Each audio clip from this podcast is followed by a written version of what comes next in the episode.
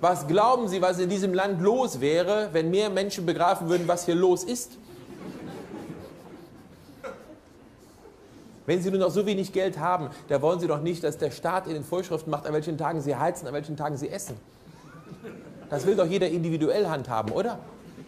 Der eine sagt, ein Tag heizen, ein Tag essen, ein Tag heizen, ein Tag essen. Der andere hat es gerne Wochenende warm. Ja, bitte sehr.